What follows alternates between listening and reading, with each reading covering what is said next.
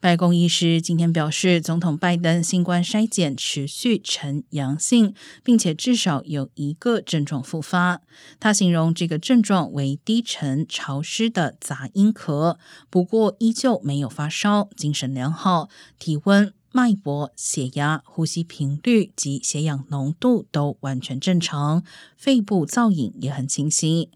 拜登于七月二十一号确诊新冠，七月二十六号康复，连续四天筛检呈阴性后，七月三十号由阴转阳。